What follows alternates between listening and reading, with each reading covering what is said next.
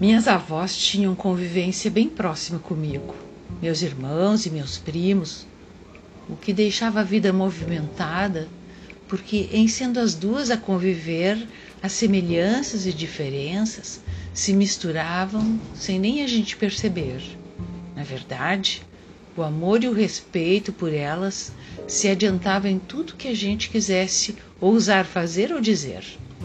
As casas eram distantes e por isso mesmo sempre uma aventura deliciosa se lançar à visita daquela que ficava mais longe.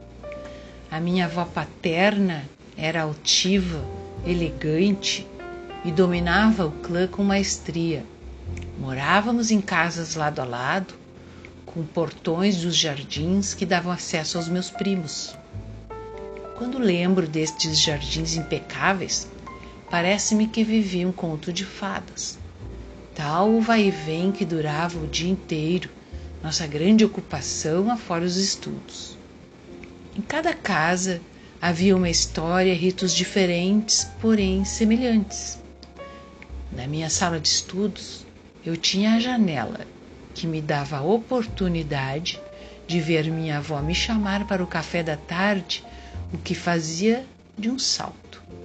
A cozinha grande, com decoração absolutamente combinada de móveis, utensílios e que tais me deixavam de olho arregalado. Afora isso, o interior da casa era de prender a respiração e me deixava, de certo modo, com receio de tropeçar e esbarrar em algo e assim eu evitava circular por lá. A minha avó materna era bem diferente. Era calada e suave, simples em tudo o que lhe dizia a respeito.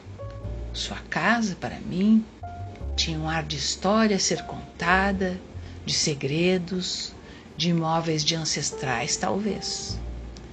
Ao chegar lá, quase sempre sozinha, a encontrava de enxada na mão, recendendo a tanino, revolvendo seu rústico jardim, e meu sentido já de chegada era de curiosidade, e com o sentido de aventurar por um porão que recendia a umidade e dava calafrios, uma taquareira que me assombrava pela possibilidade de ali existirem cobras.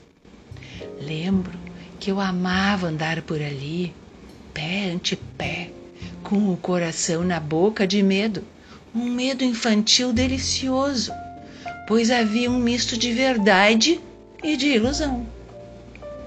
A propósito da comida, que criança sempre tem que de se deparar, principalmente por seus avós, foi ali, criança pequena, que conheceu a laminuta, devidamente embalado pelas ondas de um rádio ligado na farroupilha. Amo pensar que eu tenho delas as duas partes dentro de mim. Estão separadas e aparecem nitidamente no meu dia a dia, seja na maneira de se comportar, de comer ou da arrumação da casa. Tenho também o privilégio de ter ao meu redor objetos que pertenceram às duas.